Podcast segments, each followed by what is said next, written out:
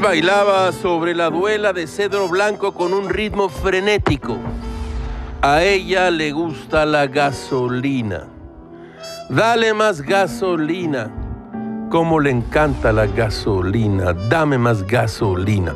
A Gamés le gusta la gasolina y se desliza en prohibidas danzas guachicoleras. El gobierno decidió enfrentar al crimen organizado alrededor del huachicol. Esa es la buena noticia. La mala, que esa medida ocasionó un terrible desabasto en al menos seis estados de la República, largas filas de coches, camiones, trailers. Derrotaremos al huachicol, pero el comercio y el transporte perderán millones de pesos, miles de familias se verán afectadas. Si Gil entendió bien, cosa improbable, los ductos que los ladrones intervienen fueron cerrados y la distribución de la gasolina se hace a través de camiones cisterna.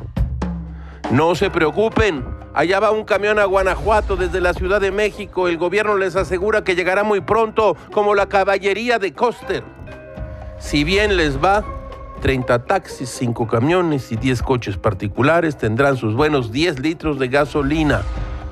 Les pedimos su comprensión extraordinaria. Gámez no conocía la política interior de Daddy Yankee. Dale más gasolina todos a bailar. Todo, todo es muy raro, caracho. Como diría Cantinflas, ahí está el detalle.